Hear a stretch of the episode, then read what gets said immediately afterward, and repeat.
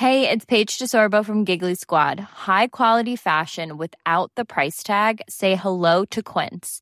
I'm snagging high-end essentials like cozy cashmere sweaters, sleek leather jackets, fine jewelry, and so much more. With Quince being 50 to 80% less than similar brands. And they partner with factories that prioritize safe, ethical, and responsible manufacturing. I love that. Luxury quality within reach. Go to quince.com slash style to get free shipping and 365-day returns on your next order. quince.com slash style.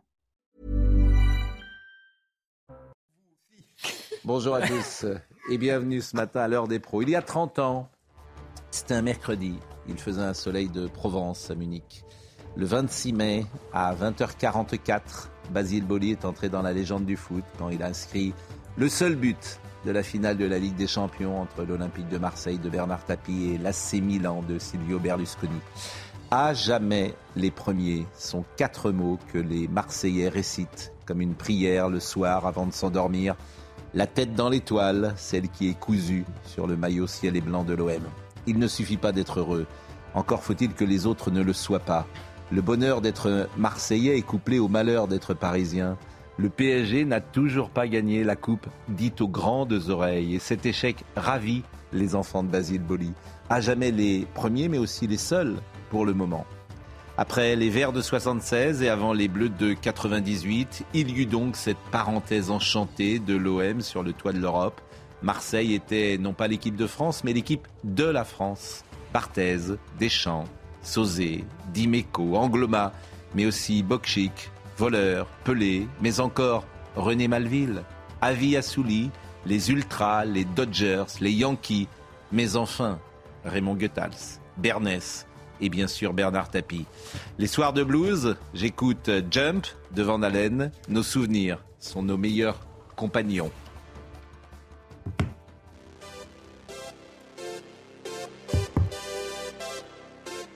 « 30 ans ont passé. Nous étions jeunes, nous courions, nous gambadions sur des pelouses. Vous n'étiez pas né, vous, en 93. Nous gambadions avec le petit micro. C'est tapis Vous l'avez Augustin Donadieu qui n'était euh, pas né non plus. Il nous rappelle les titres.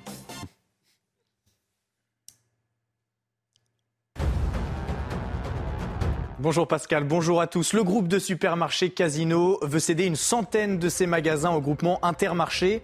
En difficulté, la chaîne d'hypermarchés a acté ce matin la renégociation de son endettement dans une procédure de conciliation. Cette dernière doit lui permettre de conclure un accord avec ses créanciers en vue d'une restructuration de sa dette. Une automobiliste soupçonnée d'avoir percuté une fillette de 6 ans mardi à Trappes a été mise en examen pour homicide involontaire par conducteur ayant fait usage de stupéfiants. La jeune femme de 21 ans a été placée sous contrôle judiciaire. La conductrice avait été contrôlée positive au cannabis au moment de l'accident. Et deux vaccins expérimentés contre la grippe aviaire se sont déjà avérés très efficaces sur des canards. Une campagne de vaccination nationale des volailles pourrait être lancée d'ici quelques mois. L'année dernière, près de 22 millions d'entre elles avaient dû être abattues. La nouvelle vague inattendue et précoce de cette maladie dans le sud-ouest laisse craindre le pire aux éleveurs déjà fragilisés par les pertes de l'an dernier. Euh, Charlotte euh, Dornelas, euh, bonjour à Gérard euh, Leclerc, bonjour Paul Melun, bonjour euh, Philippe euh, Bilger. Bonjour. Qu'est-ce que vous disiez avant euh Je disais qu'il arrive que l'intelligence soit méchante. Vous disiez ça, c'est pour ça qu'on a prenais- souri un peu, les gens ne l'ont pas entendu bien sûr, parce que vous disiez ça avant la prise d'antenne. Oui, mais je serais prêt à le développer même maintenant. oui, ah oui. Sans problème. Mais vous parliez pour vous peut-être? Ben, de vous, par exemple. Vous trouvez que je suis Vous n'êtes- pas d'une absolue bienveillance, c'est ce qui Vous- fait vous- votre charme. Vous trouvez que je suis pas gentil Ah non, j'ai pas dit ça. Vous n'êtes pas, je n'ai, je n'ai pas toujours. C'est quoi, la, c'est quoi la méchanceté? Je vais vous dire ma définition, mais c'est quoi la méchanceté? Pour moi, on qualifie de méchanceté ce qui est souvent un désir obsessionnel de dire la vérité. C'est pas ça la méchanceté. Ah si, euh, c'est votre point de vue, moi j'ai le mien. Non, mais ça, c'est pas une définition de la méchanceté. Si, très souvent on La méchanceté, mais- c'est euh, c'est le plaisir qu'on prend à faire du mal. Non. Ça, c'est le sadisme. Ça- ça- Autrement, a- on n'est pas méchant. y Dans a ces pas cas-là, forc- on est innocent. Non, mais il n'y a pas forcément une forme de sadisme dans la méchanceté. La méchanceté est parfois lucide. Hmm. Quand je dis du bien de vous, c'est juste. Les rares fois où je pourrais avoir envie d'en dire du mal, je me retiens. bon. Sur le plateau. En tout cas, ça fait plaisir que. Ah, encore, encore plus, Alex. ça, fait, ça fait plaisir que vous soyez là. Bon, alerte enlèvement. Oui, alerte enlèvement toute la semaine, euh, l'actualité a été dramatique. Toute la semaine. Et on termine avec. Euh, on va entendre une mère qui a. Euh, son enfant lui a été enlevé. C'est déchirant.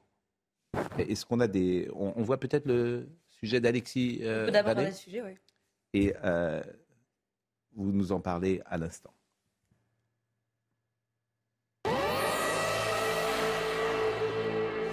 Un enfant a été enlevé.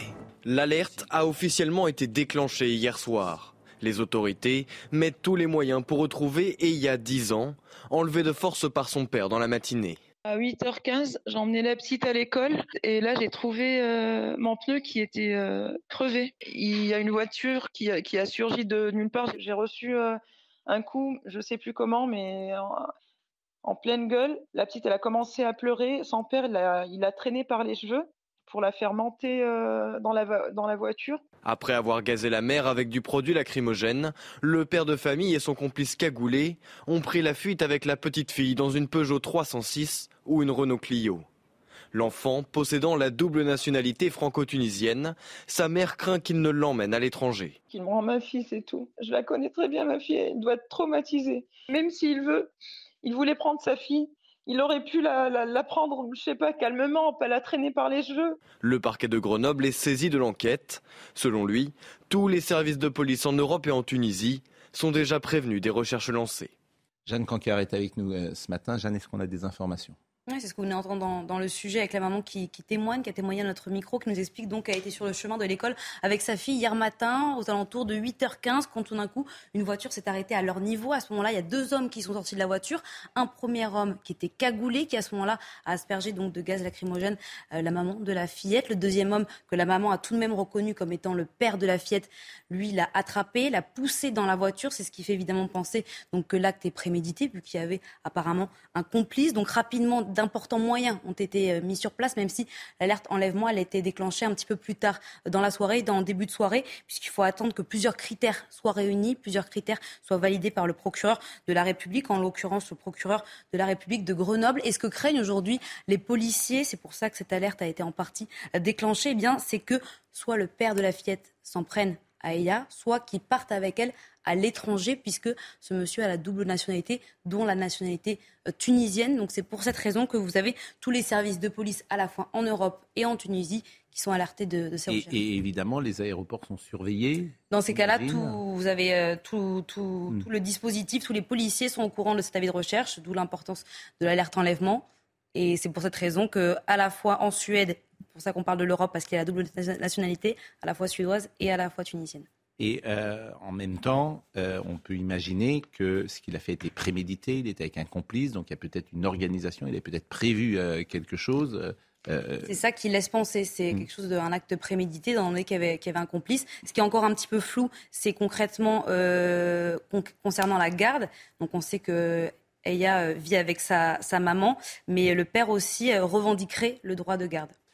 sa maman, vous savez la nationalité de sa maman? Sa maman, elle a rencontré, euh, de ce qu'on sait, des premiers éléments, mais je garde ça au conditionnel, c'est qu'il se serait rencontré en, Tunisie. Donc, euh, mm. elle aussi pourrait avoir euh, la double nationalité tunisienne, même si ça reste mm. encore à confirmer. Mais elle vivait en France, en Isère, donc à Fontaine, avec sa fille. Et on sait où vivait cet homme S'il était s'il travaillait, s'il était salarié, ça reste on a des informations. Sur l'identité, on sait que son avocat est un avocat de Grenoble, l'avocat qui justement euh, avait, euh, mm.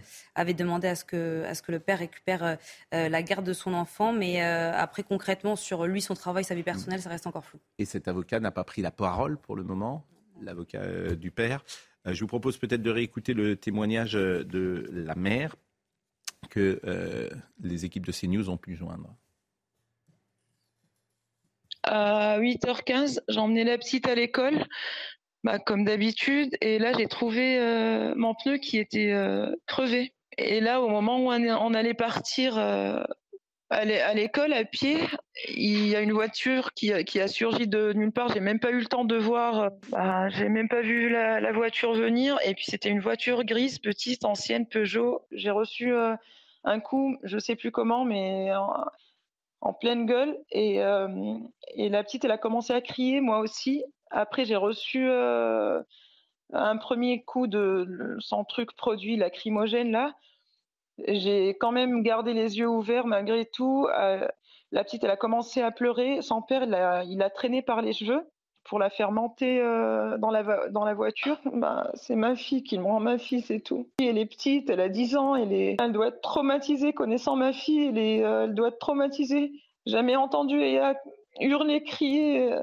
Ce matin, elle était, c'était des cris de mort, elle était, euh, elle doit être traumatisée. Ma fille, je la connais, je la connais très bien. Ma fille, elle doit être traumatisée. Elle a, elle a hurlé, il l'a traîné par les cheveux. Pour... Même s'il veut, il voulait prendre sa fille. Il aurait pu la, la, prendre, je sais pas, calmement, pas la traîner par les cheveux. C'est l'horreur absolue. Il n'y a pas grand-chose à, à dire. Pas grand-chose à dire. Et le, le, le, fait est que ça se répète, quoi. Les enlèvements d'enfants euh, par parents. Euh. Je sais pas à quel moment c'est l'enfant tient une place en fait dans leur dispositif, quoi. C'est ça le pire. C'est quand même lui aussi la chair de sa chair, quoi. C'est euh, terrible. Le, le déchirement de cette mère. Et dans le meilleur des cas, tout cela va prendre des années, me semble-t-il, pour que elle puisse revoir sa fille. Euh, il faut. Pas, attendez, ne, ne, parle pas de malheur. Euh, peut-être que cet homme va être arrêté ces une, heures. C'est une certaine. Ah oui, bien sûr. Bah, au cas où. Arrêté, au euh, cas où. Jusqu'à présent, les alertes enlèvement, ça marche. On marche bien, sûr. Oui, oui. Très, très non, non, mais imaginons que, imaginons que cette alerte ne marche pas. Ah, c'est un, oui. c'est un, un, enfer après. Hmm. Non, mais vous avez été magistrat et vous avez été confronté à l'âme humaine. Et ce que dit euh, Charlotte est, juste. C'est-à-dire que c'est le père. C'est-à-dire qu'il inflige à son enfant euh, une peine maximum. Et ça renvoie toujours au mystère euh, de l'âme humaine, que ah ben, nous, nous, ne serons, nous ne serons jamais dans un autre cerveau. Oui, bien sûr. Mais en même temps, il est passionnant. Vous parliez de méchanceté tout à l'heure. Oui. Vous parliez du mal tout à l'heure. Oui, mais. Vous vous rendez compte Chez les cas-là? Oui, mais Pascal, même euh, chez cet homme, probablement, il n'y a pas que de la malfaisance. Il y a peut-être aussi une sorte euh, d'affection dévoyée. Il y a des choses infiniment troublantes dans l'âme humaine et vous les évoquez à juste titre. On va suivre euh, évidemment et d'heure en heure, les choses, de minute en minute, euh, les choses peuvent changer. Euh, on sait euh, combien de personnes travaillent sur ces, dossiers, comment les services de, police se mettent en place. Il y a rapidement un dispositif très important qui a été mis en place. Il y a des barrages, par exemple, dans l'hiver bah, au-delà des barrages, c'est-à-dire que vous avez les, les, tous les policiers, chaque frontière, du coup, chaque, même au niveau européen, au niveau tunisien, tous les policiers sont en possession de cet mm. avis de recherche et ont le descriptif. Mm exact à la fois de la petite fille et, euh, du papa. Bon, vous restez, euh, Jeanne, évidemment, si vous avez des informations euh, avant 10h30 et, après, bien sûr, vous allez nous les donner. Alors, ce matin, il y a l'Assemblée générale de Total et il y a hmm. quelques manifestants qui sont devant la salle Playel. Je ne sais pas d'ailleurs si on va voir des images en direct. Ce sont hmm. des, des, images que vous découvrez à l'instant. Donc, c'est plutôt des militants anticapitalistes, euh, c'est des minorités actives. Euh, je, ne sais, c'est d'ailleurs toujours très difficile de savoir ce qu'elles réclament. Euh, voilà, parce que il y a une redistribution qui est importante de, Total, qui paye beaucoup d'impôts, bien sûr. C'est une entreprise française et on pourrait être fier et content que Total soit la première entreprise dans son domaine au monde, alors que nous-mêmes n'avons pas de pétrole sur euh, le pays. Euh, Tout ce que vous dites là, auquel je souscris, n'empêche pas d'avoir un débat, par exemple, sur les super profits de Total. Il y avait eu ce débat il y a quelques temps. Et sur le fait que dans un contexte de crise comme aujourd'hui, que Total s'enrichisse de cette façon-là, Mm. dans un contexte d'inflation pour les ménages et de fragilité sociale, etc., ça peut aussi poser question. Et la redistribution, elle n'est pas non plus totale. Bah, Pardonnez-moi, je peux faire de mauvais Non, mais elle n'est mais- pas totale, sinon que les employés et les salariés gagnent mieux leur vie, sinon qu'il y a eu des ristournes euh, de proposer euh, aux automobilistes. Moi, je veux bien qu'on attaque les sociétés qui gagnent de l'argent. hein. Je, je- je- je veux bien, mais je vous assure, je ne suis pas certain qu'à l'arrivée, euh, ce ne soit pas euh, contre-productif. Et aujourd'hui, ben, vous avez des gens qui sont euh, devant euh, On- la on- salle Playel. On peut quand même euh, s'interroger, et c'est un euphémisme, d'une part, effectivement, euh, faire 19 milliards de bénéfices au moment, grâce à la crise qui a été déclenchée par la, la- par l'Ukraine, euh, et au moment où le- il y a un problème de pouvoir d'achat en France, c'est-à-dire que très clairement, ces 19 milliards, une partie, pas tout, parce que Total est une, une multinationale, donc Eh ils oui. gagnent de l'argent dans différents pays, oui. mais ils en gagnent aussi en France. Et donc, on a le droit de se poser la question de savoir est-ce qu'ils n'auraient pas pu euh, baisser davantage encore un peu leur prix. Et la deuxième chose, c'est leur politique, leur stratégie politique qui continue à investir dans, dans, dans, dans le, le pétrole et dans le gaz, c'est-à-dire dans les, les, dans les énergies polluantes. Là aussi, avec notamment la construction d'un un énorme oléoduc en, en Afrique, euh, en Ouganda.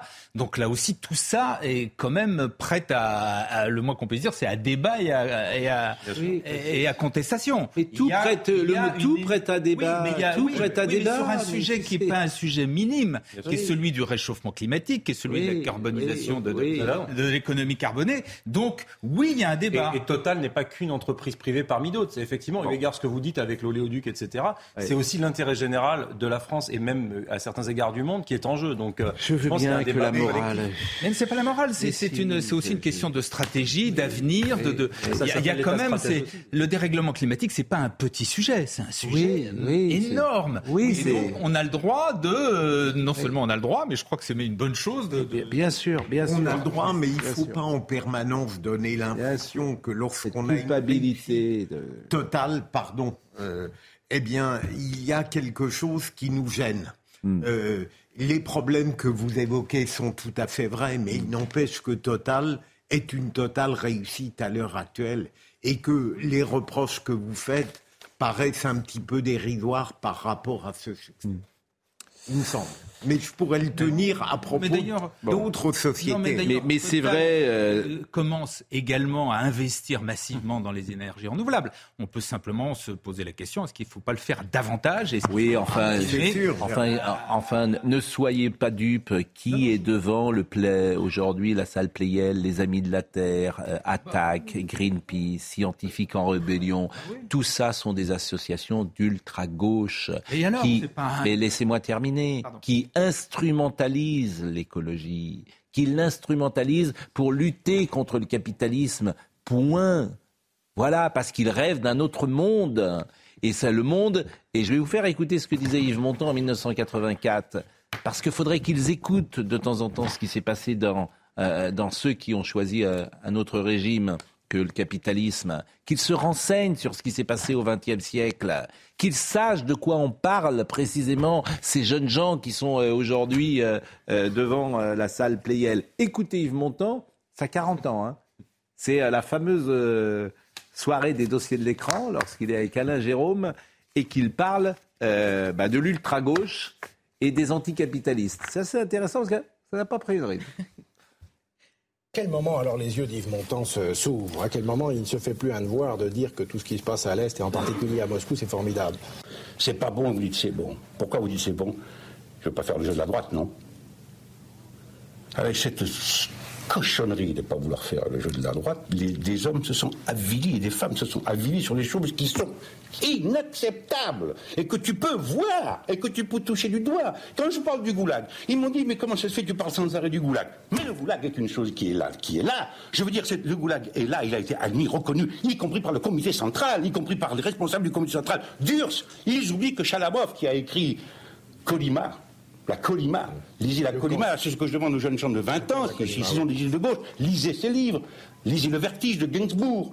lisez, je ne sais pas, Zinoviev, lisez euh, Pliouch, lisez, lisez Solzhenitsyn. Ils savent de quoi ils parlent, mieux que nous qui vivons ici au chaud, dans un pays fantastique quand même, où il y a la démocratie, où il y a eu vraiment cette chose prodigieuse. Et c'est ça qu'il faut défendre. Nous étions convaincus qu'il n'y avait qu'un seul ennemi, c'était le capitalisme.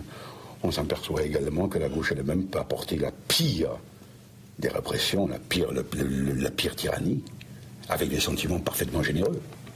Vous ne pouvez pas le nier. Vous ne pouvez pas le nier, c'est comme ça.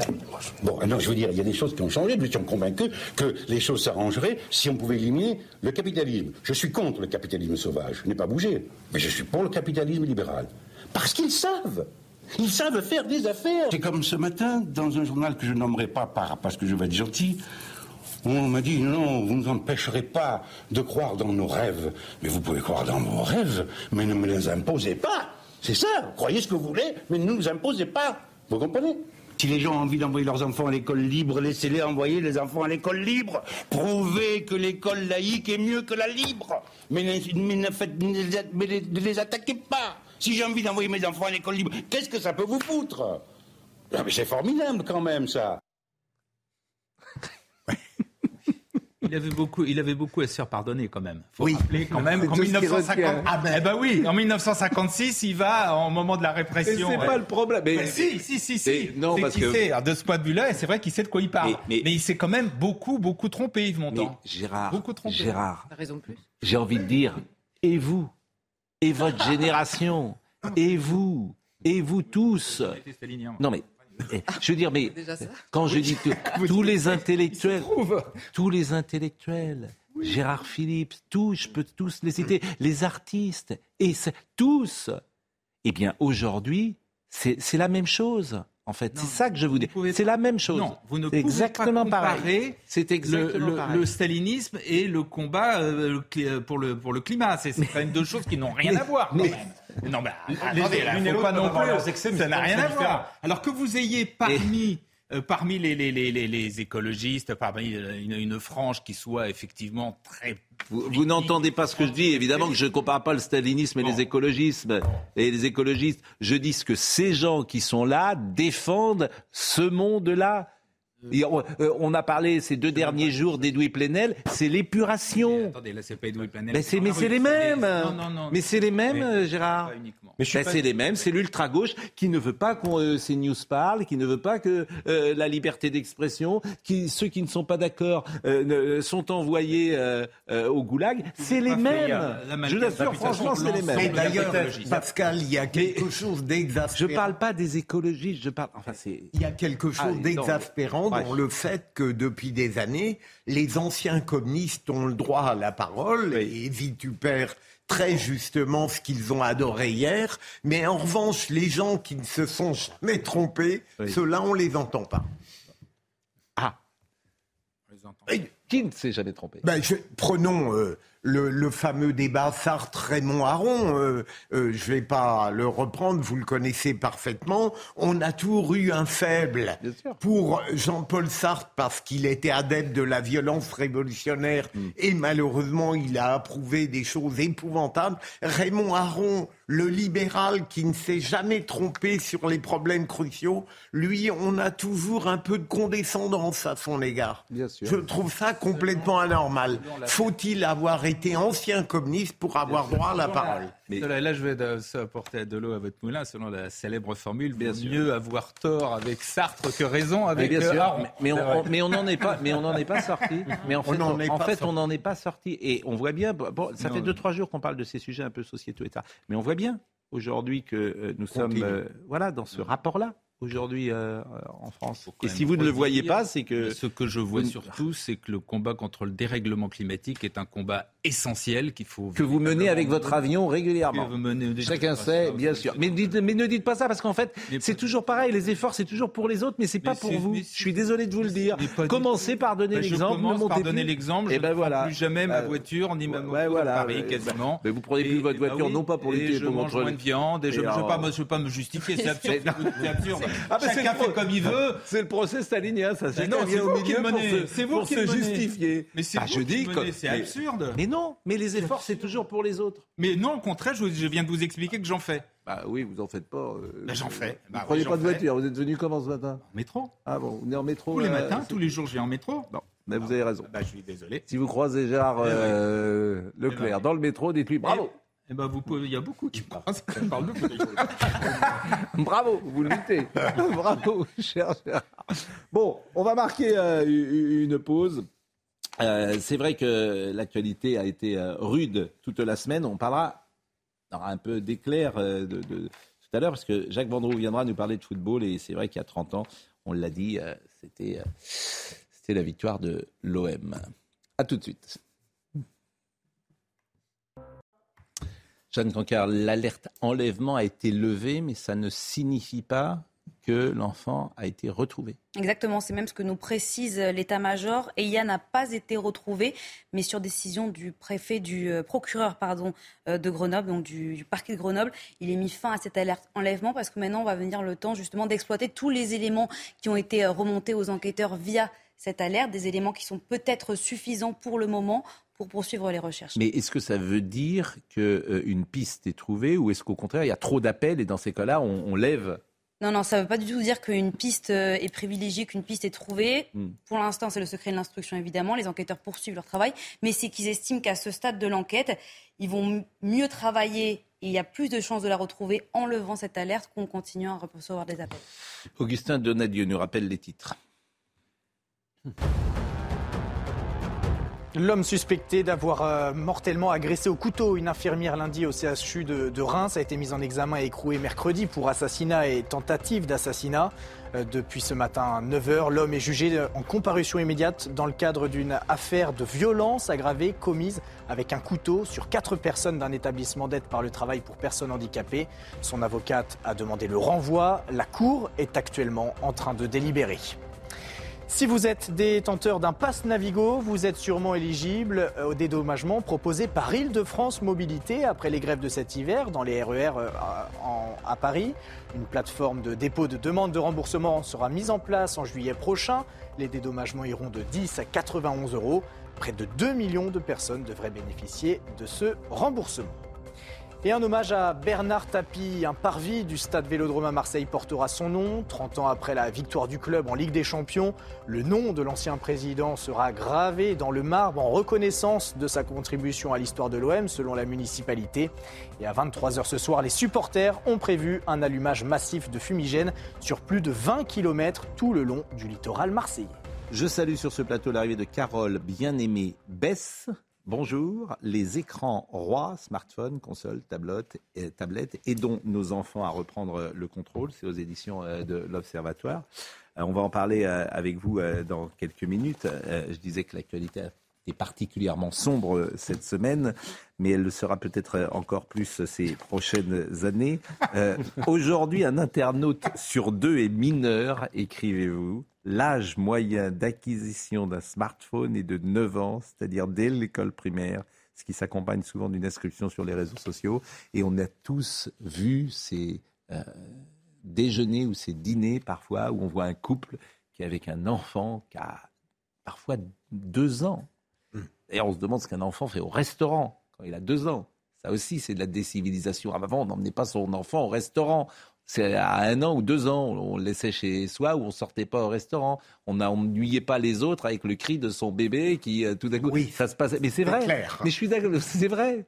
Ça s'appelait les lois non écrites. Maintenant, vous voyez des enfants partout dans les, qui ont un an ou deux ans dans les restaurants. Mais qui regardent, et c'est ça qui nous intéresse, parfois les smartphones, et on ne sait pas les conséquences pour le moment. Elles ne sont pas euh, Euh, évaluées, mais on les devine. Les, les études commencent, euh, c'est pour ça que j'ai souhaité écrire ce livre, puisque, Mm. pour faire un peu le point sur toutes les études qui existent. Euh, il y en a de plus en plus qui sont menées aux États-Unis, euh, en Europe, et on s'aperçoit euh, que effectivement, euh, avant trois ans, euh, il faut absolument pas exposer euh, ces enfants euh, aux, écrans.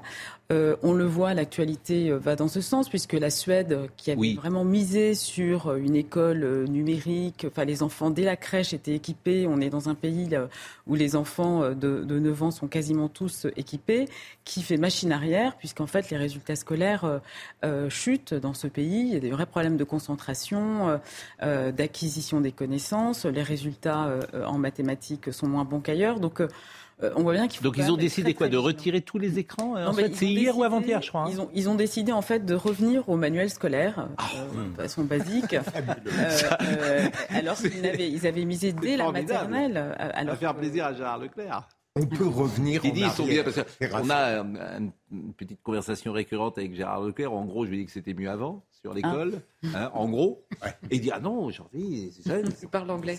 Ils parlent anglais. Euh, ça c'est un progrès. C'est beaucoup mieux. ils ah savent se servir d'internet.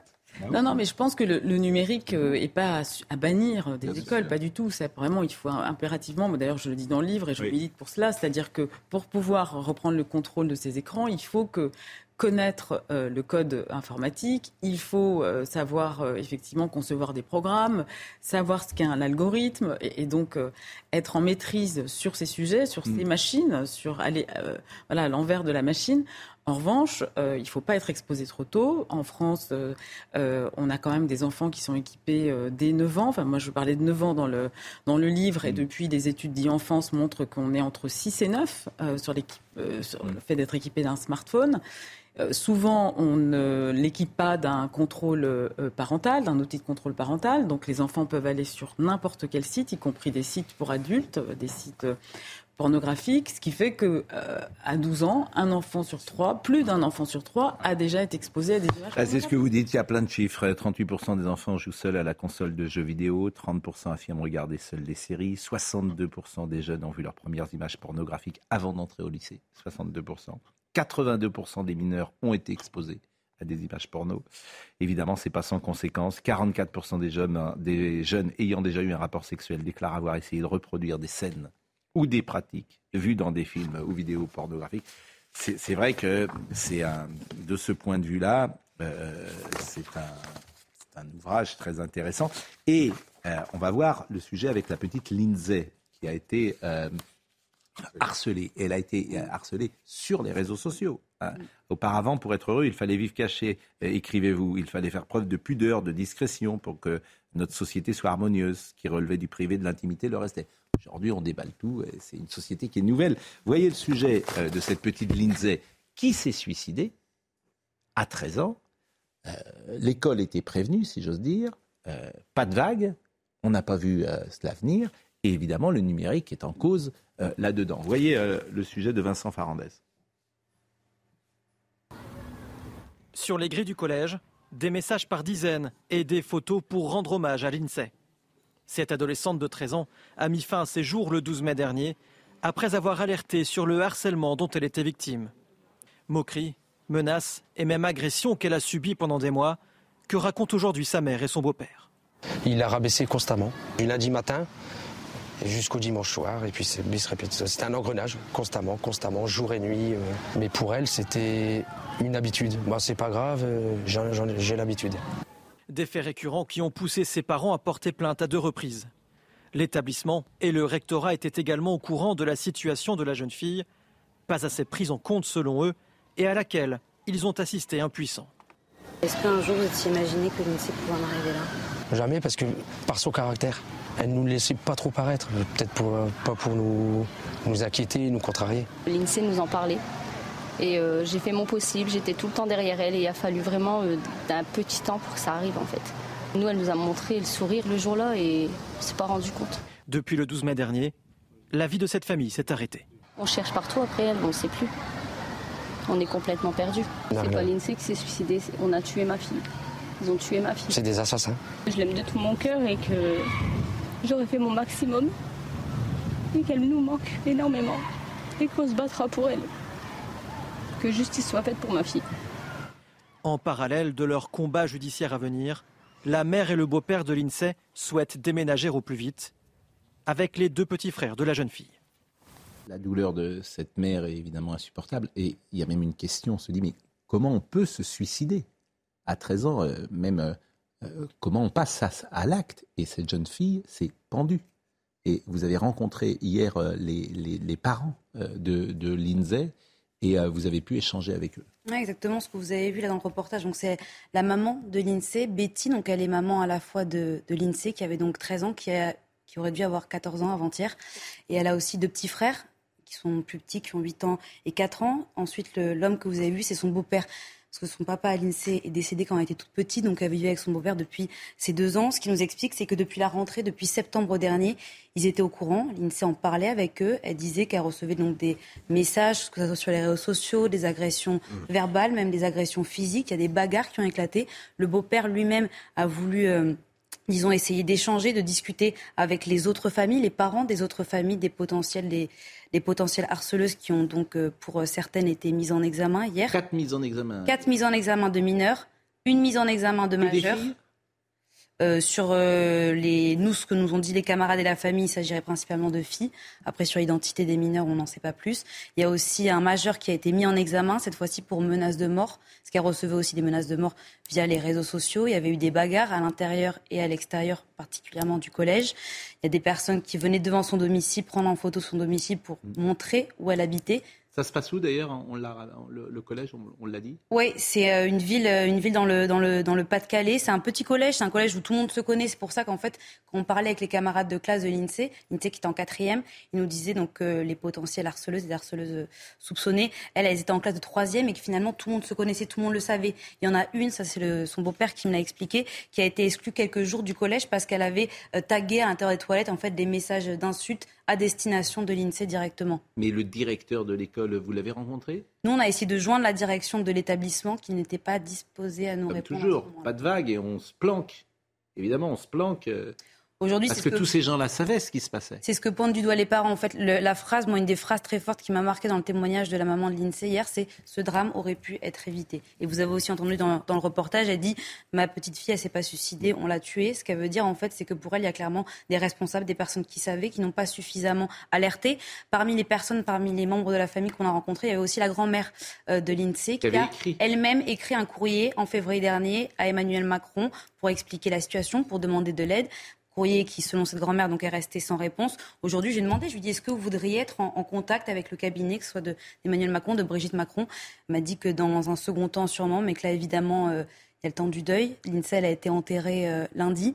Il y a eu une marche blanche mercredi qui est intervenue donc le jour de l'anniversaire. Elle aurait eu 14 ans. Il ne faut pas dire quand même que rien n'a été fait, hein, parce qu'il y a eu quand même eu un premier cas, un premier signalement qui a été suivi de sanctions, et vous l'avez dit, même une élève a quitté l'établissement. Donc il y a eu, alors ça à l'évidence, ça n'a pas suffi, puisque hélas, euh, on, voit la suite. Charlotte. Et on ne peut pas dire qu'il ne s'est rien passé. Pour être précis, je, pardon, je m'excuse. Juste pour être tout à fait précis, c'est ce que moi m'a dit le, beau-père de l'INSEE. Il y a eu deux exclusions. Une exclusion de quelques jours pour les tags dans les toilettes, mm. messages insultants à destination de l'INSEE que je ne citerai pas ici, et euh, exclusion en revanche, selon le beau-père, toujours définitive pour avoir participé à une bagarre, une agression physique envers l'INSEE. On a entendu Pascal ailleurs, j'ai entendu la mère également. Et ce qui est terrible, c'est que les harcèlements n'ont jamais cessé. C'était jour et nuit. Et d'autre part, ce qu'on imagine, on pense souvent que les petites victimes ont un tempérament fragile. Et l'INSEE, au contraire, selon sa mère, a eu longtemps un caractère très fort. Et, mais en réalité, elle a été brisée à force. Non, mais il y, a, énormément de cas de harcèlement scolaire euh, dans des proportions et avec des récits, mais qui vous crèvent le cœur extrêmement régulièrement. Vous aviez sur ce plateau les parents de Maël il n'y a pas longtemps.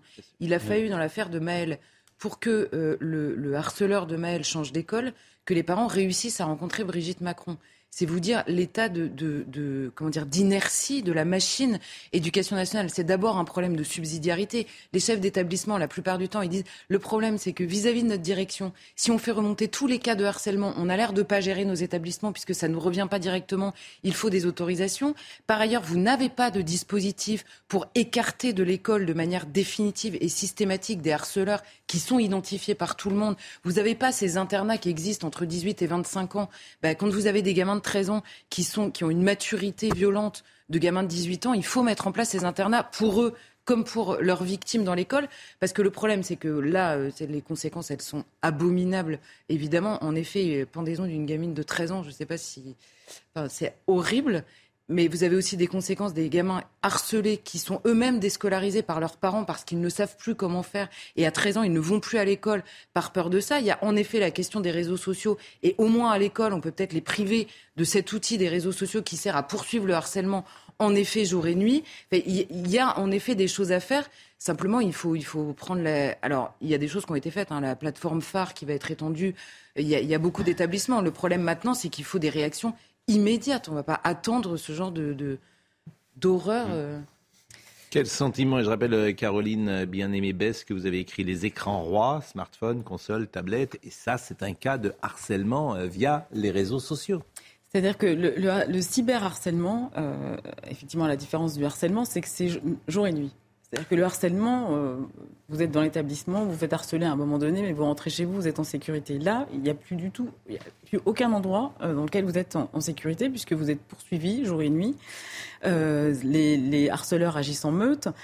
et ce que je pense très important, c'est vrai qu'il faut, au-delà de, s'assurer que son enfant, enfin, de, l'équiper le plus tard possible, d'aller, enfin, d'échanger régulièrement avec lui pour voir ce qui se passe, ce qu'il fait sur le numérique. c'est aussi se dire que finalement la dimension sécuritaire qui est surinvestie par les parents. C'est-à-dire que souvent, les parents vous disent j'équipe mon enfant d'un smartphone parce que j'ai besoin de savoir où il est, de pouvoir le contacter euh, euh, et, de le savoir en sécurité. En réalité, plus, on est équipé, et si on n'a pas un outil de contrôle parental, euh, et si on fait un peu n'importe quoi, l'enfant n'est pas en sécurité, puisqu'il peut être aux mains de harceleurs avec un outil euh, comme celui-ci.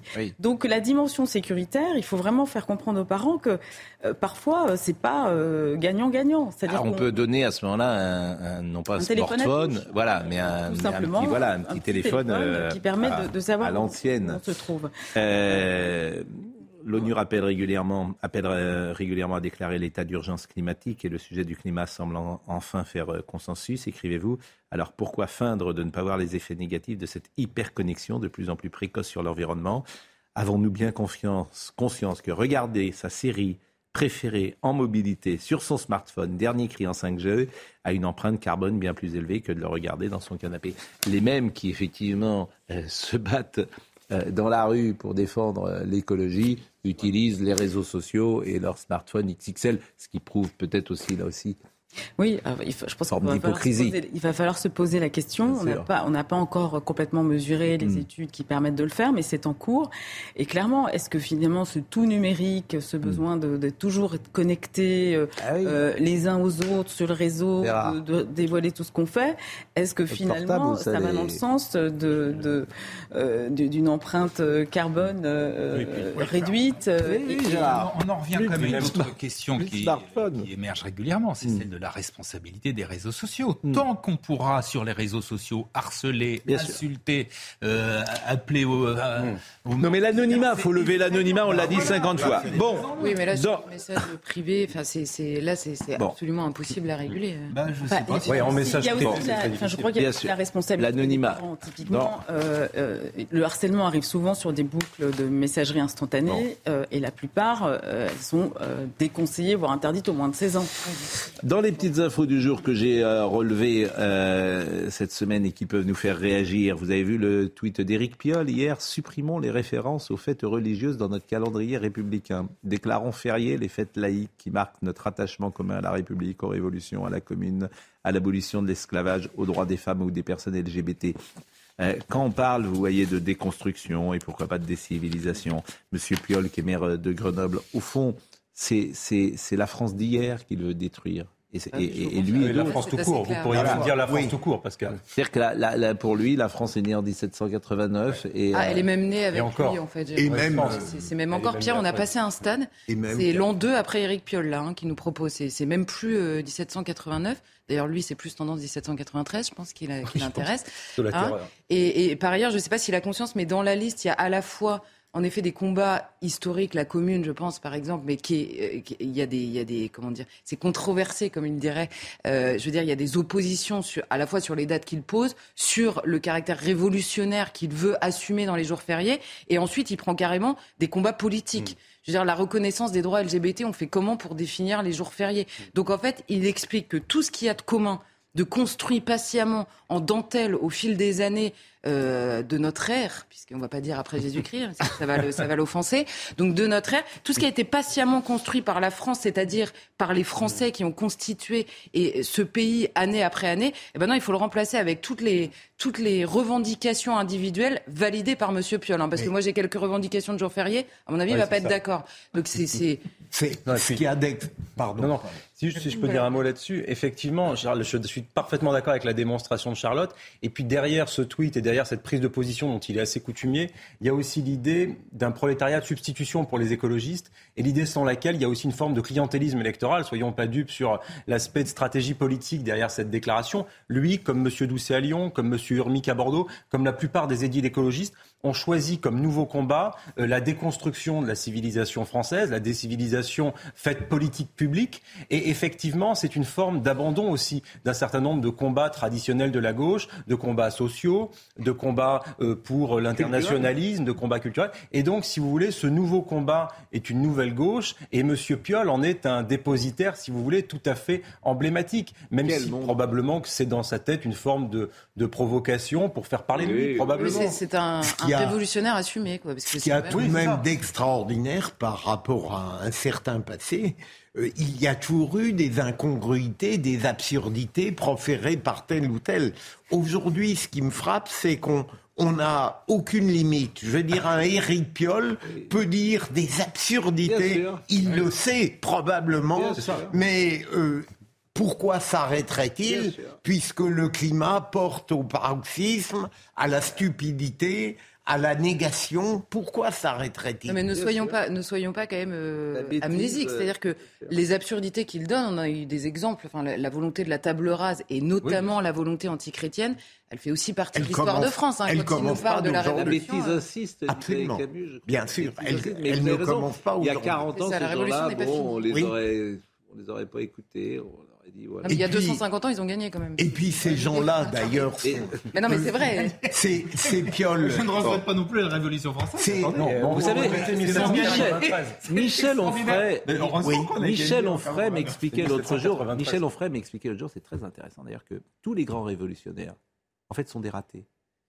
C'est-à-dire qu'ils avaient tous tenté quelque chose, parfois l'écriture, parfois la politique, parfois les avocats, et ils sont devenus militants et c'était tous des ratés. Et c'est la phrase de Bernanos, les ratés ne vous rateront pas. Et euh, non, mais c'est intéressant. Je vous dis pas, mais, mais... Tous, les tous les grands révolutionnaires, me disait Michel Onfray, c'est une de ses thèses très intéressantes d'ailleurs. Avant que la révolution, ils avaient tenté. Certains avaient tenté d'écrire, échec. Certains avaient tenté d'être avocat, échec. Certains... Et c'est vrai qu'il y a des gens dont tu te dis, que j'entends parfois dans l'espace médiatique, ils ne peuvent être que militants. C'est la seule chose qu'ils peuvent faire. Mais Parce que s'ils tentent autre chose, ils auront du mal. mais Pascal rappelait... qui ont fait la révolution, je, leur remercie d'avoir fait la révolution de, la révolution française. Euh, et la table rase et les persécutions. Vous êtes contre la, vous êtes contre les, les, les attendez, il y a de, la révolution ben, française. Ah ben 93, vous êtes contre la République. Ah ben 93, Alors 93, c'est une partie de la révolution. Et ça n'a pas, et la France n'a pas commencé en 89. Robespierre, par exemple, c'est un raté. Robespierre, bah, bah, c'est quelqu'un qui et effectivement, ils ont...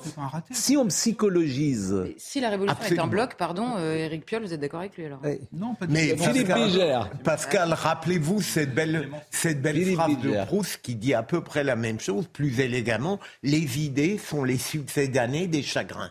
Et donc, lorsqu'ils ont loupé, lorsqu'ils ont raté, eh bien, l'idée vient. Et c'est alors euh, globalement, c'est peut-être pas totalement exact sous votre contrôle, Gérard, mais, en général, lorsqu'on a loupé, c'est vrai qu'à un moment donné, on développe une théorie révolutionnaire. Bien sûr. Non, mais on, cherche à psychologiser trop, peut-être. Rêve. Heureusement qu'il y a eu la Révolution française. mais Laquelle vous êtes, contre la liberté, l'égalité et la fraternité. Ah, ah, vous êtes contre la République ah, mais Non, mais dites-le franchement. Vous êtes contre le rétablissement des, des, vous voulez qu'on arrête les privilèges Vous voulez qu'on arrête Je suis comme Napoléon, je suis pour la France tout Allez. Et c'est une grande fierté de la France. Gérard, vous ne voulez pas qu'on arrête les fêtes. Vous ne souhaitez pas qu'on arrête les fêtes chrétiennes en France Bien sûr que non. D'accord. Mais c'était la volonté à l'époque quand même. Donc il y a- il y a- il y a- c'est ce Mais que j'ai changer le expliqué, calendrier. c'est que excès, cette y eu volonté des- a des existé. Il y a eu des excès, il a- mais c'est pas des excès, c'est est des persécutions. alors, de Ah bah, les, les chrétiens, les, les catholiques ont aussi persécuté. Mais- Ah, euh, pas de mal des catholiques, s'il vous plaît. Des, de- des Français. Euh, ah mais- non, euh, on- mais- si, on, oui, mais- ouvre, si on ouvre ça, c'est Mais absurde de dire ça. si c'est un. Les si un protestants, Eric- les demander aux mais protestants. attendez, attendez, juste, les mais une question, une question. Y a-t-il là, euh, Eric Piolle nous demande une table rase de tout ce qui a précédé. Est-ce qu'il y est un avait sans-culotte. une volonté de table rase, notamment culturelle, à la Révolution française? Oui ou non?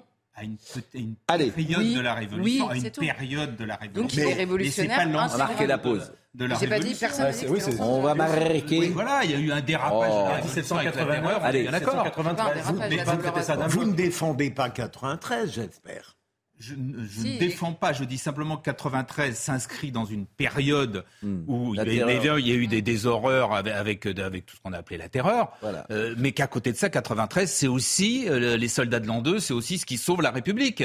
Vous quand, n'êtes quand pas toute l'Europe, quand toute l'Europe royaliste, Allez, Goulet, mais bien sûr je suis horrifié. Et ça d'ailleurs pour ça, moi je vais même plus loin que vous. C'est parce que je refuse ce genre de logique que je refuse, par exemple, aujourd'hui les peines automatiques, parce que c'était le principe de la terreur. Soit vous étiez, soit Gérard, vous étiez Gérard, coupable, soit vous étiez innocent. Bon, allez, Mais si, si, c'est le même a- principe. Gérard, Pas tout je vous fait. propose de Un peu. marquer une pause. Un petit peu. Je, je- je pousse. je- Il n'y a plus de respect, c'est ici. C'est la fin de la saison, il n'y a plus de respect. Je veux dire, ça fait cinq minutes que je veux lancer la, la pause. Jeanne Cancard, je vous remercie grandement. Nous allons accueillir notre ami Jacques Vendroux, qui a 30 ans, je pense, c'était euh, à Munich. On va être avec Laurent Tapie également euh, en direct euh, dans quelques instants.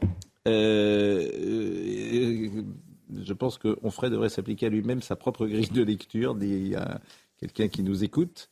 Comme philosophe raté, il se pose là. Non, Oh, c'est pas gentil. alors, c'est complètement faux, surtout. On a parlé de cette personne qui m'écrit tout à l'heure en antenne, figurez-vous. On en parlait, on disait qu'il n'était pas gentil. Bah, il le prouve. Du coup, Là, il il a fondé son journal révolutionnaire Front Populaire. Il marche très bien. Qui marche très bien.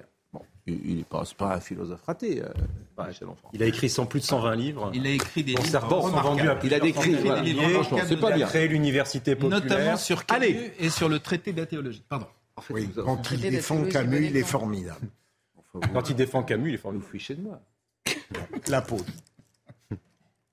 La pause.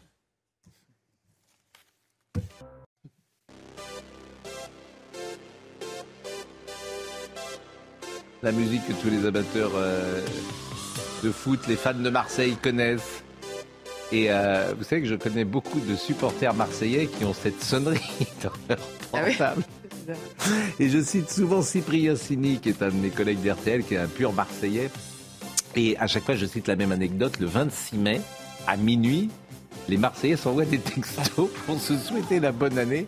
Parce que c'est. Alors pour eux, c'est un jour oui, férié. oui. comme, euh, euh, euh, ça serait un jour. Enfin, euh, Eric Piolle devrait le mettre. euh, devrait le dans son, dans son calendrier de le foot, il le mettra. Bien sûr. Ah oui, c'est vrai. L'ami Jacques Vendroux, d'habitude, Jacques est en extérieur. Mais là, aujourd'hui, vous êtes avec nous parce qu'on va parler. Vendredi, Vendroux. Vend- Eh oui, il faut, le- faut le dire. Mais il faut le dire, bien, bien évidemment. Tout le monde m'en parle. Mais, mais j'en suis content. Augustin Donadieu nous rappelle les titres. Et je crois qu'on va être. Est-ce que Laurent Tapie est déjà là d'ailleurs? Euh, Je pense qu'il est en direct de Marseille. Laurent, euh, je le euh, salue. Et voilà, il est au vélodrome. Laurent Tapie, quel plaisir d'être avec vous. Dans une seconde, vous allez nous dire l'association que vous allez lancer et euh, le but de cette association. Euh, mais d'abord, Augustin Donadieu nous rappelle les titres du jour. L'alerte enlèvement déclenchée après la disparition de la petite Eya a été suspendue par le parquet de Grenoble. La fillette âgée de 10 ans n'a pour l'heure pas été retrouvée. L'enquête se poursuit et les éléments recueillis grâce à cette alerte sont en cours d'exploitation.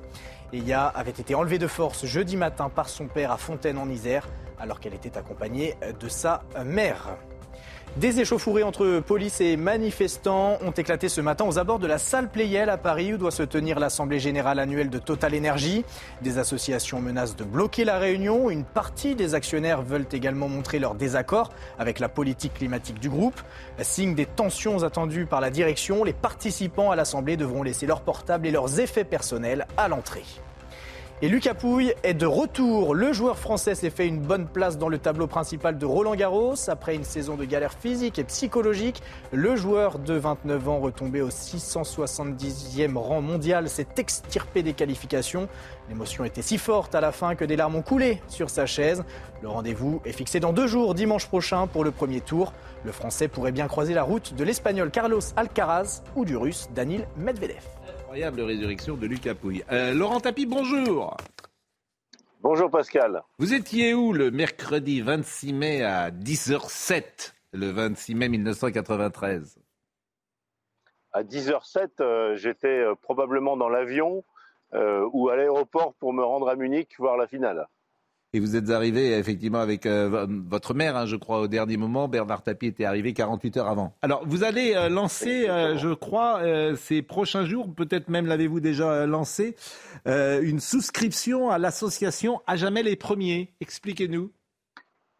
C'est ça, elle est déjà lancée, la souscription, et il y a même déjà des dons qui sont arrivés depuis ce matin, puisque j'ai commencé à faire un peu de médias depuis ce matin. Donc, il s'agit d'une association que j'ai montée qui s'appelle à jamais les premiers.org euh, sur Internet et qui permet aux gens qui le souhaitent de faire des dons pour qu'on puisse fabriquer un monument hommage euh, à mon père et au-delà de mon père à cette victoire historique en, en Ligue des Champions puisqu'elle représentera euh, cette statue, cette série de statues. Ce seront sept personnages. Il y aura six joueurs emblématiques de l'équipe de 93 et qui portent sur leurs épaules mon père qui brandit euh, la coupe de la Ligue des Champions. C'est une scène qui a réellement existé le lendemain de la finale. Vous vous en souvenez, Pascal, puisque vous étiez là. Euh, évidemment. Euh, les programmes des festivités aujourd'hui? Alors à 18h, le maire va annoncer, maintenant on peut le dire puisque c'est sorti dans la presse, il va annoncer que l'esplanade sur laquelle je me trouve exactement euh, va s'appeler l'esplanade Bernard Tapie, celle qui donne sur le stade Vélodrome, vous voyez. Et le match sera euh, retransmis ce soir, euh, projeté, euh, je crois, aux supporters avec une fête qui est annoncée à Marseille. Vous êtes au stade Vélodrome, hein, bien évidemment, euh, Laurent. Euh, eh bien, on, Exactement. Eh bien, on aura une pensée très forte, bien sûr, pour euh, votre père aujourd'hui. Et hum, ce qui est drôle, d'ailleurs, c'est combien tous les Marseillais, lorsqu'ils parlent de cette période-là, ne disent pas, ne citent pas de joueurs, ne citent pas d'entraîneurs, mais disent c'est Bernard Tapie qui nous a fait gagner euh, la Ligue des Champions et, et son euh, image euh, auprès de tous les fans est intacte, Laurent. Et j'imagine que ça doit vous faire chaud au cœur. Évidemment, bien sûr. C'est vrai qu'il a beaucoup apporté à cette ville et au-delà au, au football français. Ce que rappelait Didier Deschamps quand il a gagné la Coupe du Monde, il a dit c'est à Bernard Tapie qu'on la doit, il nous a appris à gagner. Eh ben merci et bonne journée, vraiment. Bonne journée. Il fait beau aujourd'hui à Marseille? Il fait un temps magnifique, il n'y a pas, regardez ça, il n'y a pas un nuage nulle part, c'est un grand ciel bleu. C'est un temps typiquement marseillais. Donc, euh, euh, Pascal, j'espère que vous allez aller sur euh, à jamais les premiers.org faire euh, votre don, comme tous les autres. bien joué, bien, joué. Bien joué. Mais nous y allons, nous y allons avant la fin de l'émission. C'est chez vous que je l'ai annoncé, hein, il y a Ben, quelques ben, mois. ben, bien sûr, bien, bien évidemment. À jamais les premiers. Mais euh, et je vais y aller. Franchement, je vous promets, je vais, je vais y aller. À jamais les premiers. Euh, Je vais, je vais surveiller, je, je vois les noms des donateurs. je vais Ah oui, en plus, vous voyez le nom des donateurs Ah ben, on va le Ah bah, bien eh ben, eh ben, vous ne serez, vous ne serez pas déçus. Vous ne serez pas déçus. Bon, euh, Dominique Tapie, je crois que vous avez rencontré Dominique Tapie. Oui. Et vous nous avez donné quelques. Oui, euh, Dominique Tapie, la, la femme de Bernard, est venue euh, dans les studios d'Europe 1 euh, il y a trois jours. On l'a enregistrée et elle a eu la délicatesse de venir avec un chemisier aux couleurs de l'Olympique de Marseille. Et vous nous avez donné quelques images. Voilà, vous, vous nous avez avez envoyé à. Marine Lançon parce que vous ne parlez qu'à Marine Lançon. Non, mais Moi, Marine vous, Lançon, moi, vous ne parlez pas. service. À CNews, mon chef de service, c'est Marine Lançon. Voilà, que les choses soient claires. Moi, je Il n'y a pas de pas. malentendu. Vendredi prochain, je ne vous dis pas où je serai, mais je serai dans un endroit magique et exceptionnel. Je vous le dis tout de suite. Vous serez à Roland Garros peut-être? Non, mais mieux que Roland Garros. Mieux, mieux, beaucoup mieux, beaucoup mieux. La chapelle Sixtine? Non. Vous êtes, vous êtes capable de tout. pas exagérer. Ah, Encore êtes- que Dominique Tapie est venu dans les studios d'Europe, on l'a enregistré. Bon, bien- bien Et sûr, vous vous allez l'avez l'écouter. Voilà, Bon, je alors. nommé deux fois Europe. Bon. Pas mal, non Donc Dominique, Pas mal. Dominique. Tapie euh, qui parle de son émotion ce soir-là. Ça a été une telle émotion pour nous deux, pour toute la famille, pour toute la France. Il y avait une communion, une ferveur euh, populaire. Euh, C'était vraiment un challenge extraordinaire qu'il avait réussi à, à emporter et surtout euh, à motiver tous ces joueurs. Ils étaient tellement impliqués. C'était vraiment fabuleux. Moi, je me souviens de cette image extraordinaire au moment où l'arbitre siffle la fin de la rencontre, au moment où l'OM euh, gagne la Ligue des Champions, premier club français. Il traverse quasiment tout le terrain et il vient vous embrasser. Vous vous souvenez de cette scène? Elle est fabuleuse. Non, il traverse pas le terrain. J'étais juste derrière lui dans les gradins. Voilà, c'est ça, c'est ça. Et dans la demi-seconde, il s'est retourné, il m'a embrassé. Moi, je vois sur l'écran, je lui dis on l'a eu, on l'a eu. Et là, il se sauve et il descend bien sûr pour retrouver ses joueurs. Avec le recul du temps, c'est l'un des grands moments de sa vie sur le plan sportif. Ah oui, ouais. Il en parlait souvent. Hein. Il en parlait souvent. Il y a eu aussi, il faut pas oublier, il y a eu aussi le Tour de France. Oui, avec, avec la euh, Vie Claire, l'équipe de la Vie Claire. Mais avec ça, et Bernard Hinault. Oui, mais franchement, la Coupe des Champions, c'était le summum. Et puis, euh, personne ne nous a égalés jusqu'à jusqu'à présent. Non, mais c'est vrai, mais ça reste des souvenirs, je veux dire, qui sont euh, impérissables. Impérissables, c'est impérissable. Oui, oui. Les gens ont oublié la place qui était celle de Bernard Tapie en 1993 il est d'abord c'est la star absolue des médias. C'est-à-dire que dès qu'il passe à la télé, il explose les records d'audience. On annonce qu'il sera euh, maire de Marseille. Il a euh, vaincu déjà Rocard aux européennes, nous sommes d'accord, et on imagine un destin de président de la République. Il est absolument omniprésent. dans... une de, je crois que c'est de Nouvelle Obs. Euh, oui, en voilà. Président. en président. Voilà. Donc, donc, effectivement, c'est une figure majeure. Il est ministre de la ville. Il est ministre de la Ville, bien sûr. C'est une figure majeure avec un poids considérable. Euh, évidemment, et, il gagne la Coupe d'Europe, ce qui n'était jamais arrivé, euh, bien sûr, et qui n'est jamais arrivé depuis. Jamais. Donc, euh, pour, alors ça, c'est quand même un mystère mystérieux. Pourquoi on gagne jamais une Coupe d'Europe en France? La Coupe d'Europe existe depuis 55, on a gagné des Coupes du Monde. On n'est pas capable d'avoir deux clubs qui ont gagné une Coupe du Monde.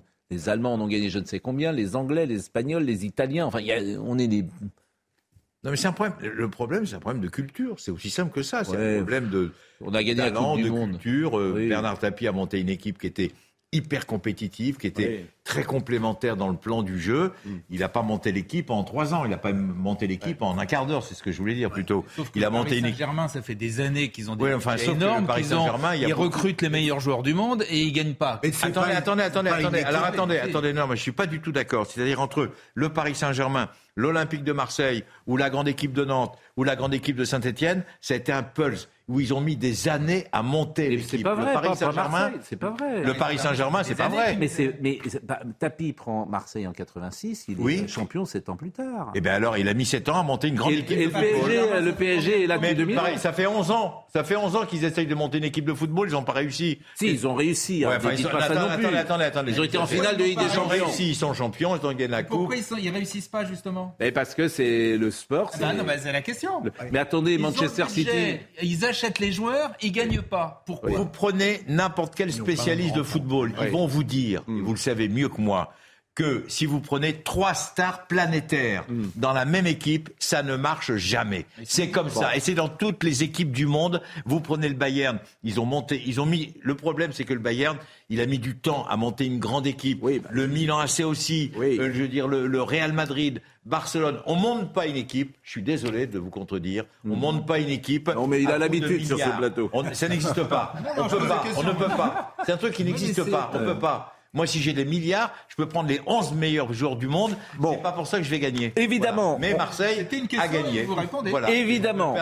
évidemment. Évidemment, on va parler foot euh, tout à l'heure. Simplement, vous connaissez le principe de notre émission. On fait parfois des allers-retours. Et on reçoit euh, Carole Bien-Aimée Bess, qui est avec nous pour les écrans rois, smartphone, console, tablette. Par exemple, vous, vous êtes familiarisé euh, au smartphone ou vous êtes à l'ancienne? De toute façon, j'ai pas le choix. Hein. Non, Là, là vous avez un smartphone, vous n'avez pas un, petit, un, téléphone à touche. Ah non, non, pas du tout. J'ai un, ah. j'ai un bon, euh, bon portable, comme on dit, qui marche très bien. Euh, il n'y a pas de problème. Bon, je suis obligé de faire des progrès tous les jours. Bon, et, je suis obligé de regarder des applications tous les jours. Et quand, vous êtes avec, et quand vous êtes avec vos petits-enfants, vous faites attention à ce qu'ils ne soient pas trop sur euh, le smartphone? Non, non, parce que mes petits-enfants, ils ne sont pas encore dans ce truc-là. Voilà, mes deux petits-enfants. Et quel âge ils ont Arel a un an et Lily a deux ans. Donc ils sont un peu ah, là. Oui, voilà. ils regardent des dessins animés. Ils regardent des dessins animés. Mais ils regardent des dessins animés bien quand sûr, même. Il s'appelle comment Arel Arel, c'est le fils de Baptiste que vous connaissez. Oui, bien sûr. Et Lily, puisqu'on parle de famille, on parle de la famille. oui, on, oui, on parle de. Lily, fils de fils de Voilà. Donc et donc bon, effectivement, ils sont Un peu dessin animé, voilà, on va dire ça comme ça. D'accord, mais là, par exemple, ce qui est intéressant dans, dans ce livre-là, on en a déjà parlé tout à l'heure, le danger. D'ailleurs, il y a une légende urbaine, je voulais la vérifier, est-ce que vous avez pu la vérifier? On dit que les grands patrons de la Silicon Valley interdisent à leurs enfants de regarder les écrans et les mettre dans des écoles à l'abri du numérique. C'est vrai ou pas ça D'ailleurs, je le dis dans le livre, c'est vrai. Mm. C'est-à-dire que d'ailleurs, ils ne s'en cachent pas. À chaque interview, ils le disent. Euh, Steve Jobs, euh, qui est l'inventeur euh, de l'iPhone et de l'iPad, euh, interdisait à ses enfants d'y toucher quand il était encore vivant. C'est génial. Euh, Bill Gates euh, n'a pas Oui. autorisé ses enfants à avoir un smartphone avant 14 ans. Et il, il dit, euh, ils m'ont harcelé pour en avoir un, je n'ai pas cédé, on n'a pas cédé avant 14 ans. Et ensuite, quand ils ont eu des portables, c'était interdit à table, interdit dans la chambre de coucher. Enfin, ils sont très stricts, mais parce qu'en fait, ils savent très bien, ils conçoivent ces outils.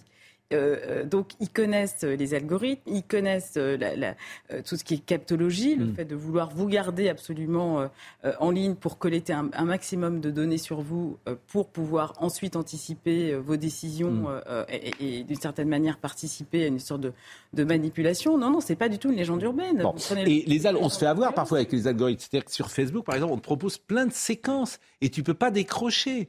Quand tu commences, alors tu as une première séquence, je sais pas, d'un film, de, et puis après tu as une deuxième séquence d'un truc d'humour, et puis donc tu es prisonnier, ça rend fou en fait. C'est l'idée, puisqu'en fait, l'idée, c'est de pouvoir. Enfin, on est devenu le produit de ces, de ces plateformes. Donc, l'idée, c'est de nous garder un maximum de temps en ligne Ouais.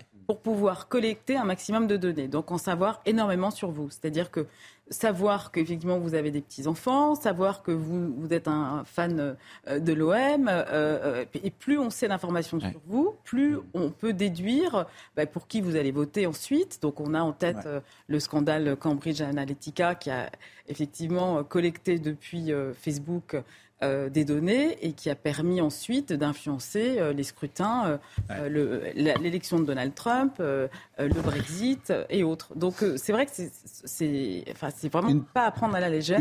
Et, et par exemple sur, euh, euh, comment dire, euh, non pas sur Deezer, sur Instagram, on te propose euh, des séquences qui sont en lien avec les séquences que tu as déjà visionnées. Donc par exemple, si tu aimes la décoration, eh ben, tout, en permanence, on te balance des trucs de déco, etc. Mais ça, c'est Ouais, bien sûr, bien sûr. Je suis inondé de Sur Twitter. rugby. Bien sûr, J'aime bien le rugby, bien mais sûr, bien je sûr. me repérais, je sais Moi, pas. Et, et également, vous êtes inondé, je crois, de, de- de- de gens qui pilotent des avions euh, personnels. Des, des petits avions à moteur. Des avions Comme- d'aéroclub, s'il vous plaît, Aéroclub. pas personnel. Aéroclub. L'aéroclub, c'est un Bon. truc qui est... euh, Non, mais je vous taquine. Bon, l'Organisation mondiale de la santé, écrivez-vous, n'a d'ailleurs pas hésité en 2018 à se prononcer sur la dépendance aux jeux vidéo en inscrivant le trouble du jeu vidéo dans la classification internationale des maladies. Selon l'Agence de santé des Nations Unies, le trouble du jeu vidéo se caractérise par une perte de contrôle sur le jeu, une priorité accrue accordée au jeu, au point que celui-ci prenne le pas sur d'autres centres d'intérêt et activités quotidiennes et par la poursuite ou la pratique croissante du jeu en dépit de répercussions dommageables. Ça, le jeu vidéo. Mais moi, j'ai jamais joué à un jeu vidéo. Mais et j'ai l'impression que c'est plutôt masculin que féminin. Et j'entends parfois des jeunes femmes qui ont 30 ou 35 ans, qui arrivent le week-end et qui disent Mon mec a joué euh, tout le week-end sur le petit comme ça, sur le jeu vidéo. Et, j'ai l'impression que c'est plus masculin. Et elles en peuvent plus. Parce qu'elles elles disent On voudrait aller au musée, on voudrait sortir. Mais bien sûr, parce que comme toujours, les femmes, elles sont un peu plus intelligentes, un peu plus curieuses, un peu plus. Bon, bien sûr. Et les mecs sont là, dans leur canapé, en train de- C'est une réalité? Oui, alors euh, c'est vrai que je, je pense qu'il y a aussi beaucoup de filles qui jouent aux, aux jeux vidéo. euh, euh, il y a même des femmes maintenant qui les conçoivent. Euh, J'ai l'impression que c'est plus masculin. Je me mais- trompe mais ou pas? Évidemment, c'est un environnement et un univers beaucoup plus masculin. Les consoles ont depuis ont équipé leurs outils effectivement de limitateurs de temps. Elles ont tout fait pour essayer d'encadrer. Il y a même une signalétique qui vous dit en fonction de votre âge quel jeu à quel jeu jouer, mais malgré tout, personne ne la respecte. Et c'est vrai que l'OMS s'est dit. euh, en fait, il y, a un- il y a un comportement comme ça que l'on retrouve dans le monde entier, donc on va statuer. Peut-être qu'ils l'ont fait de manière un peu trop rapide, mais quoi qu'il en soit, euh, en tout cas, ils ont mis le sujet sur la table et c'est ça qui est intéressant. Et concernant les jeux, je ne sais pas si vous avez en tête, euh, c'était un, un défi qui avait été lancé par euh, un de vos collègues aux États-Unis, Jimmy Fallon, qui avait, qui avait dit, voilà, filmez vos enfants en train de jouer à Fortnite, qui est un jeu que les gens adorent, que les enfants adorent, et débranchez la console au moment où ils sont en plein jeu.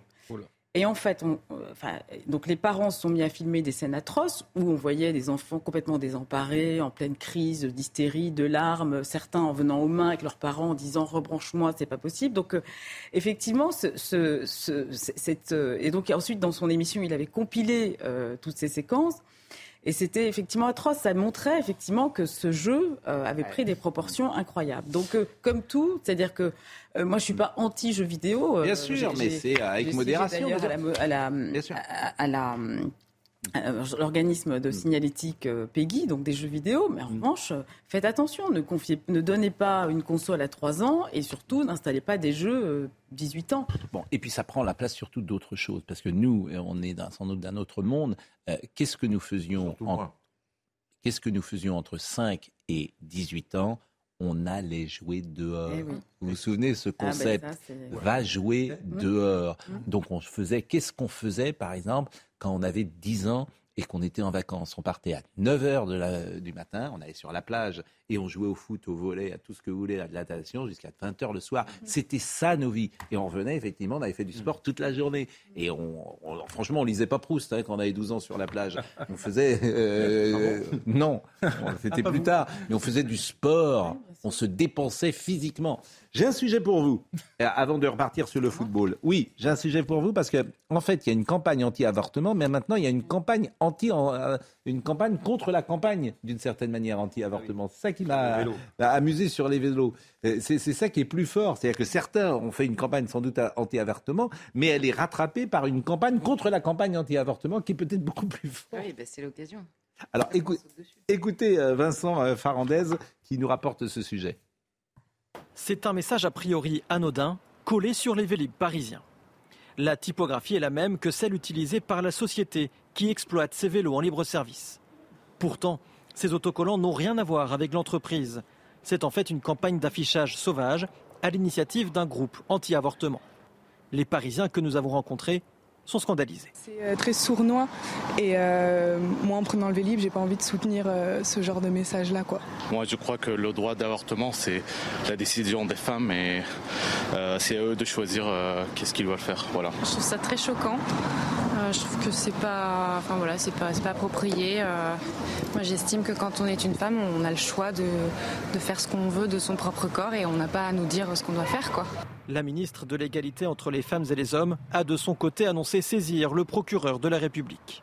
Je condamne euh, vraiment très fermement cette campagne euh, abjecte, euh, qui est une véritable attaque en règle des plus conservateurs contre les libertés des femmes, contre ces droits fondamentaux. Isabelle Rome a par ailleurs réaffirmé l'ambition du chef de l'État d'inscrire l'IVG dans la Constitution l'IVG dans la Constitution, euh, Charlotte Dornadas ah, c'est l'IVG dans la Constitution, la question? Non, non, c'est également, la, c'est également la campagne. Non, mais la campagne, c'est une campagne d'agite propre. Là, les gens qu'on écoute, ils sont scandalisés parce qu'ils sont opposés, enfin, ils sont mm. euh, pour l'avortement et donc ils, alimentent le débat pour ou contre l'avortement. Moi, ce qui m'a euh, surprise, on va dire, euh, c'est les réactions. Alors là, à tout le monde, on a saisi le procureur et le machin pour des autocollants sur un vélo à Paris.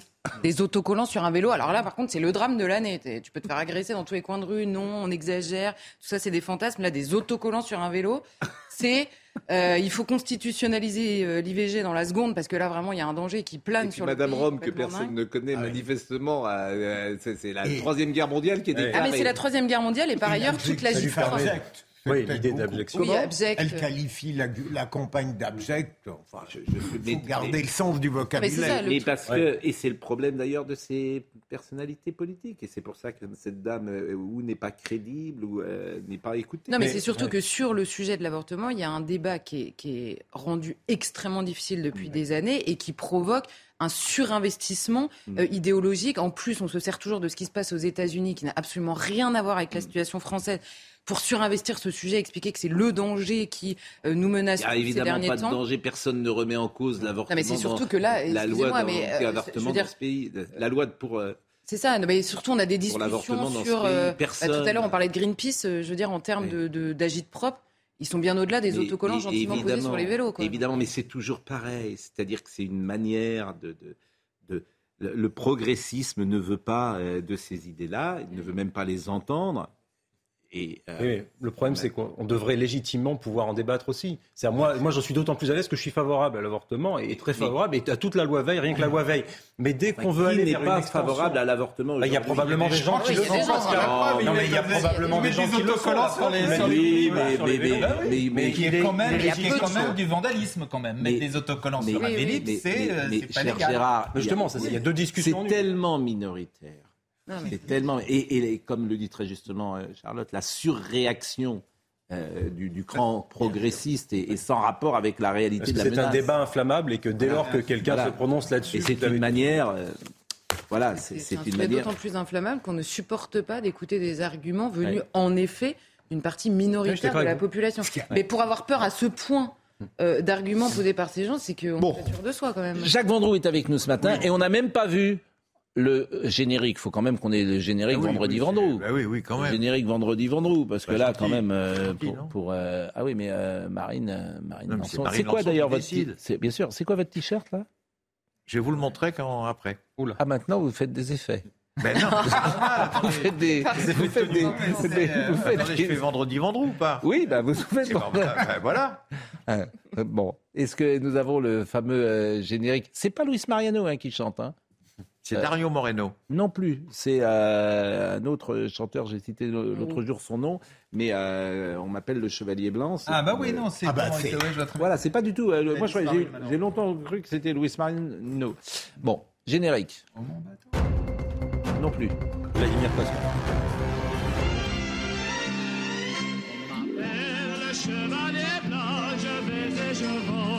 Ce n'est pas non plus euh, celui qui chantait à- au bon bateau. Non, c'est Guettari qui chante. Non, c'est pas Georges Guettari non plus. Non plus. euh, on m'a dit le le. sait tous, hein. On, on m'a dit le nom. Bon, euh, est-ce que euh, on peut écouter euh, peut-être euh, Dominique Tapie de nouveau? Non, d'abord dites-nous le. Le petit- maillot Oui. de la finale. Non. Voilà. Le C'est un maillot de la finale. Le maillot de la finale. Il était. Qui Qui a été réédité, attention, c'est le maillot de la finale. Ah oui, bah non, non, non, non, non, non, bah, attends. attendez, attendez. Non, non, mais regardez les, les photos de l'époque. Oui, bah oui, mais ça, c'est une. Ah oui, non, c'est- une relique. Non, c'est pas une relique. Ah oui, c'est une un- relique, je vous Il est, dis. il est récent. Fausse relique. Non, non, non, non, il Ah, a non, été réédité il y a environ une vingtaine d'années. Ah. Et je l'ai retrouvé chez moi. Oui, mais c'est pas un maillot qui a été porté le soir de la finale à Munich. Non. Oui. Non, mais c'est. Oui, mais attendez, euh, euh, ils les gardent, les joueurs. Et, il- à l'époque, vous ne donnez pas trois ou quatre maillots comme au Paris Saint-Germain par quart d'heure. Voilà. Ah oui, oui. Donc là, c'est le maillot offert par Bernard Tapie qui me l'a offert. Ah, c'est Bernard Tapie qui vous l'avait. Euh, Bon. Et, et, C'est Gérard Lancian qui chantait cette chanson. Voilà. et, et Gérard Lancian. Pérez, mon patron Oui. européen, mon Oui. chef de service. Parce que, Oui, mon patron, Parce que vous avez un patron. Bah, c'est Donat Villarrevel, mon patron. Oui. Vous savez quand même, vous connaissez, non? Bien sûr, directeur Et d'Europe. donc, ben voilà. Et Non, donc, je- euh, Jean-François un Pérez, chef de libre. service, Oui. a écrit un livre magnifique, Oui. l'histoire illustrée de l'Olympique de Marseille. Bah, montrez-le à la caméra. Voilà, je le montre à la caméra, voilà. Voilà. Bon. Vous pouvez l'acheter dans toutes les librairies. Bon, vous par exemple, vous par exemple, Oui. euh, vos, vos grandes émotions. euh, je ne parle pas d'équipe nationale, mais dans les équipes euh, de club, ça reste Saint-Étienne au-dessus parce que vous étiez plus jeune ou quand même Marseille a une place particulière dans votre cœur? Marseille a une place particulière parce que j'avais été commenter cette finale avec Yannick Noah et Michel Platini à Munich. C'était euh, magique, c'était exceptionnel. Et puis il y avait l'environnement, il y avait la personnalité de Bernard, etc. C'était une sorte de scénario qui était qui était euh, exceptionnel. Il avait tout préparé, il s'était occupé de tout. Il avait fait la composition de l'équipe, il avait obligé Bolli à jouer, etc. Il y avait euh, oui, un scénario. Il avait mis en place Oui, un parce que scénario Bo- pour gagner. Bo- Boli Voilà. a failli sortir. C'est une anecdote qu'on connaît mal. que Et Dominique il a failli sortir avant le Dominique Tapie, but. il l'explique très bien. Euh, à un moment, euh, Boli est blessé d'un quart d'heure. Je veux sortir. Et euh, lui dit non, tu sors pas. Raymond Gotthard, c'était l'entraîneur. Et après, avec les talkie-walkie, parce que Bernard donnait des ordres, je veux dire, à Raymond Gotthard, c'est Henri Stambouli, souvenez-vous, en disant euh, non, non, il sort pas. Donc il est jamais sorti. Je ne veux pas que Boli sorte. Et puis à la 44e minute, Boli marque ce but euh, exceptionnel. Alors quand vous parlez des émotions, évidemment, il y a les Verts de Saint-Étienne. De Larquet, de Oui, mais là, on, a- on est jusqu'à 11h. Donc, comme il est 10h31, on est déjà très en retard. Augustin Donadieu. phénoménal au Football Club de Nantes, faut pas l'oublier aussi. Oh, Auguste- faut pas l'oublier. Augustin, bah, attendez, vous êtes très mal conduit avec le SC Nantes des années 70, mais ça c'est un autre. Quoi, pardon? Parce que vous étiez pro-stéphanois, mais peu importe. Mais j'ai été pour Stéphanois et j'assume. Oui, bah d'accord, c'est Voilà, tout. moi, j'assume. C'est un divorce. Voilà, moi, c'est fait. Augustin Donadieu, le rappel des titres. Cinq personnes, dont quatre mineurs, ont été placées et mises en examen pour harcèlement scolaire ayant conduit au suicide après la mort de l'INSEE âgée de 13 ans. La personne majeure a elle été mise en examen pour menace de mort. Toutes ont été placées sous contrôle judiciaire. Le 12 mai dernier, la collégienne a été retrouvée morte chez elle par ses proches. L'adolescente avait dénoncé des faits de harcèlement qu'elle subissait à l'école et sur les réseaux sociaux depuis la rentrée de septembre 2022. Ce chiffre alarmant, un patient hospitalisé sur 18 en France est touché par au moins une infection nosocomiale. Ces infections euh, contractées dans un établissement de santé sont responsables de 4200 morts par an. La proportion de patients infectés a augmenté de presque 15% entre 2017 et 2022. Un rebond causé en partie par le Covid et la hausse du nombre de patients hospitalisés. Et la, nucléarisation pardon, de la Biélorussie est engagée. La Russie a commencé à transférer des armes nucléaires vers son voisin, le Bélarus. Annonce faite hier par euh, Alexandre Loukachenko, le président de ce petit pays d'Europe de l'Est. Vladimir Poutine avait annoncé ce déploiement en mars dernier. Le Bélarus n'est pas directement engagé sur le terrain en Ukraine, mais a prêté son territoire à l'armée russe pour qu'elle puisse lancer son assaut en février 2022. Un patient sur 18 a une maladie de nosocomiale. Hein. C'est pas rien. Hein. Euh, dimanche soir à 23h, l'essentiel chez Labro sur C8. Euh, Philippe Labro recevra l'écrivain et journaliste Florent Dabadi, le fils de l'illustre Jean-Loup Dabadi, qui vit au Japon et qui parle, c'est très intéressant, il ne faut jamais humilier au Japon euh, quiconque. Écoutez. Vous dites en page 44, dans une structure à la japonaise, il ne faut surtout jamais faire de bruit. Il n'y a aucun mérite à la prise de risque. Toujours ménager l'honneur de celui qui a tort. Éviter la confrontation. C'est pas tout à fait les plateaux télévisés français. Hein. non, non, j'ai du mal de temps en temps. Enfin, quand un, je suis un petit peu monté en grade et que je faisais des réunions de rédaction, il faut jamais dire à quelqu'un qu'il a tort. Il faut lui faire deux, trois compliments pour ensuite amener une critique.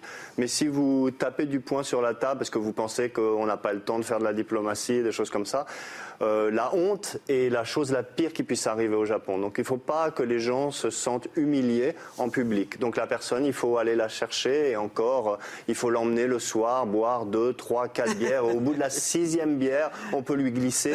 C'est ton idée aujourd'hui, c'était peut-être pas la meilleure. Et parfois, ils disent, ils disent jamais non.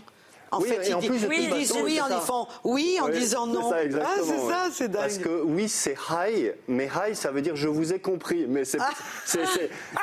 très, très politicien. oui je vous ai compris. Mais ça ne veut pas dire que je suis d'accord ou pas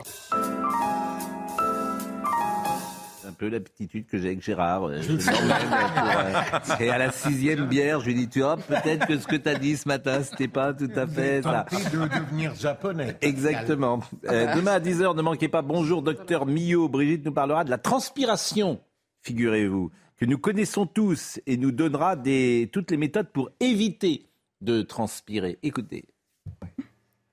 Est-ce que ça fait perdre du poids aussi ou c'est juste... Alors je te rappelle juste que ce que je viens de, dire. De transpirer quand on dit il faut faire du sport avec des choses qui nous font. Alors déjà il faut faire du sport, c'est bien. Oui, mais. Mais on ne transpire pas de la graisse. On transpire de l'eau. Donc on peut perdre de l'eau, mais qu'on va récupérer, puisque c'est un renouvellement permanent. à L'eau du corps, elle se renouvelle en permanence. Donc tu vas effectivement en perdre un peu, mais le récupérer. Et voilà. Hein, ok, donc on perd pas de graisse. Quand on... Dommage.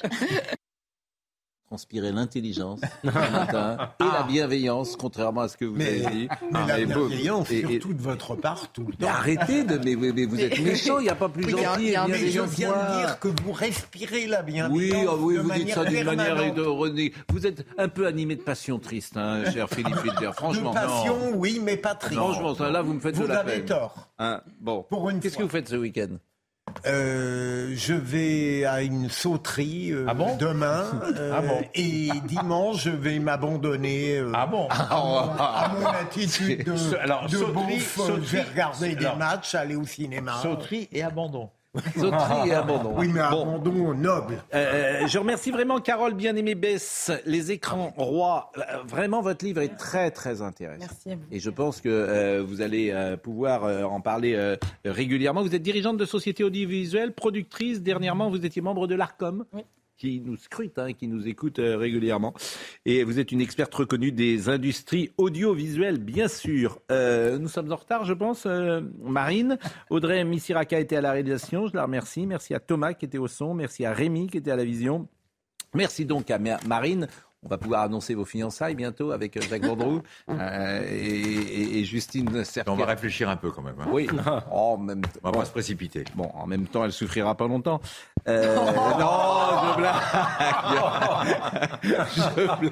Oh là là là non, non, non. Mais je vous aime. C'est pour rire. C'est pour rigoler. Ça peut être un CDD. Hein. C'est pour rigoler. Bon, euh, merci en tout cas. C'est toujours un plaisir. L'actualité a été rude cette semaine. On essaye d'avoir un peu de légèreté de temps en temps, mais c'est vrai que cette actualité particulièrement a été euh, dramatique. À lundi et Jean-Marc Morandini dans une seconde.